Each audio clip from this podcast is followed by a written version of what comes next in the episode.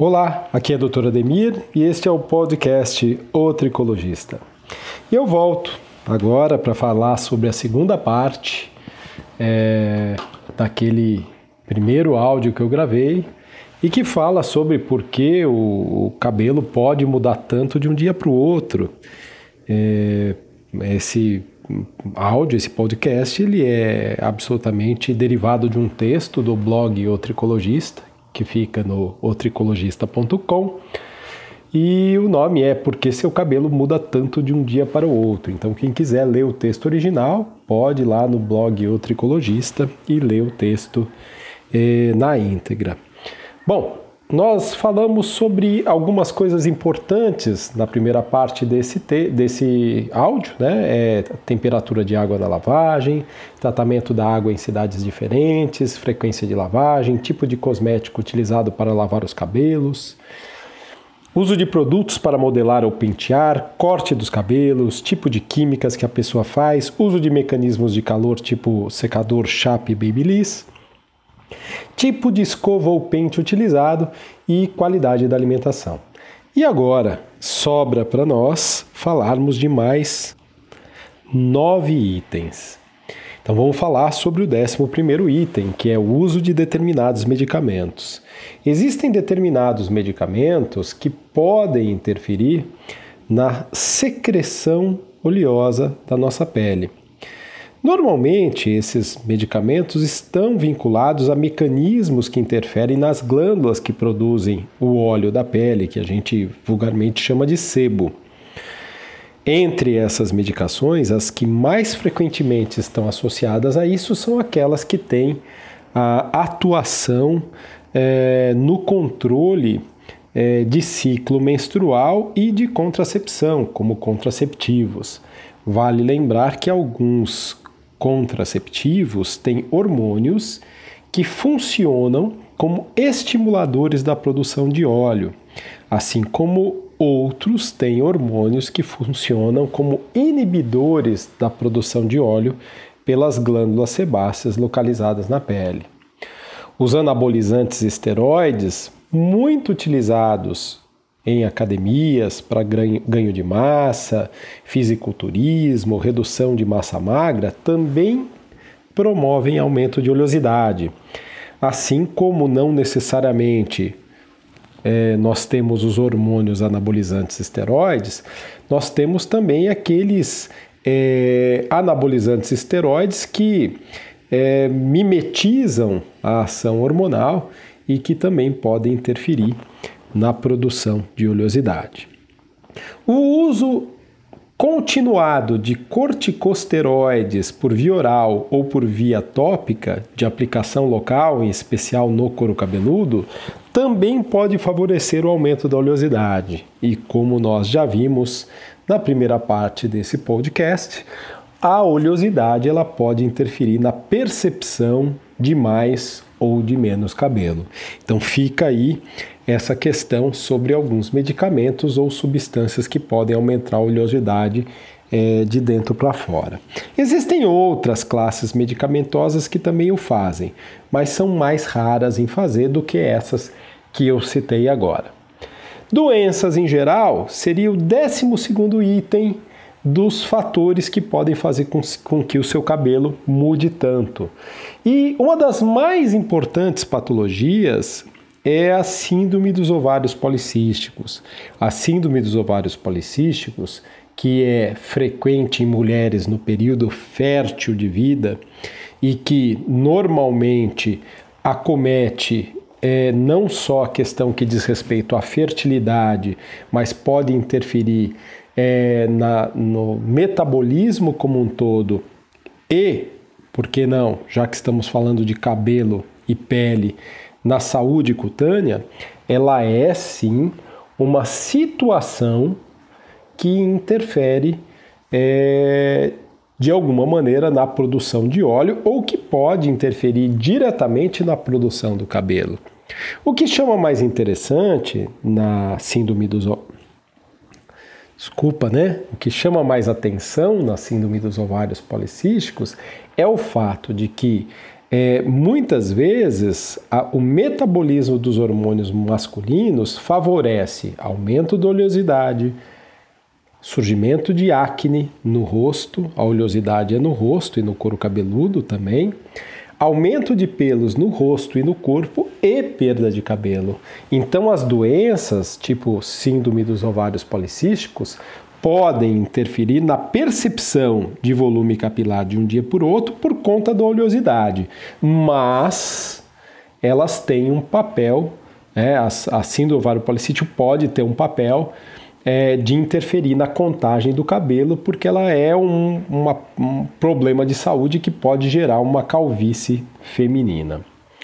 O período de ciclo menstrual também interfere, né? Se é no começo do ciclo, se é no meio do ciclo, se é no fim do ciclo, ou se é durante é, um período aí em que o ciclo se alonga por qualquer problema de saúde, nós temos mulheres que relatam, né? Principalmente na segunda fase do ciclo, mais perto da menstruação, né? Um aumento da oleosidade do couro cabeludo e eventualmente até o surgimento de acne. Isso se dá porque no, na segunda fase do ciclo há um predomínio da, da, da progesterona e as progesteronas são precursoras de hormônios masculinos. A sudorese da cabeça, por uma questão de a sudorese umedecer os fios de cabelo, também pode fazer com que a gente tenha uma percepção de que o cabelo diminuiu de volume. Então, dias mais quentes, onde a sudorese é mais presente, ou ambientes quentes, onde a sudorese é mais presente, ou pós-atividade física, podem, pela umidade da sudorese, fazer com que a percepção uh, do cabelo uh, umedecido pelo suor uh, fique menos significativa, ou seja, há uma percepção de menor volume capilar. A umidade relativa do ar também faz isso, né? mas ela faz isso com o frizz. E quando ela aumenta o frizz do cabelo, a percepção pode ser a mais variada possível. A pessoa que tem muito cabelo pode ficar com o cabelo dando a impressão de mais cabelo ainda. A pessoa que tem menos cabelo pode ficar com o cabelo armado, dando uma percepção de mais raleamento do cabelo em si. Então, umidade relativa do ar, que aumenta a eletricidade estática do cabelo, pode interferir na percepção de volume capilar. Nós já falamos de, de, umidade relativa do ar, falamos de sudorese devido ao calor, vamos falar do clima em geral. Seria o 16 fator que faz com que o teu cabelo mude tanto de um dia para o outro. O clima não só interfere na produção de suor, como também pode interferir na questão que diz respeito à produção de sebo, o calor excessivo, o sol na cabeça, né, o sol no couro cabeludo, pode fazer com que a glândula sudorípara tenha a sua, o seu sebo mais fluido, fazendo com que esse, essa fluidez favoreça o sebo a chegar à superfície da pele do couro cabeludo, deixando o cabelo mais empapado. E se se somar ao fato de que o suor, que também está associado a um clima quente, pode favorecer esse umedecimento do cabelo, o empapamento do cabelo e a, a percepção de redução de volume se torna ainda mais presente. O vento excessivo pode deixar o cabelo mais ressecado e o ressecamento do cabelo pelo vento pode aumentar o frizz e nesse caso a gente vai ter aquela mesma percepção da umidade relativa do ar, né? Então, uh, num cabelo muitas vezes que é muito volumoso, o frizz deixa o cabelo mais armado. Num cabelo que é menos volumoso, apesar do cabelo ficar mais armado, o mais armado dá a sensação de menos volume capilar.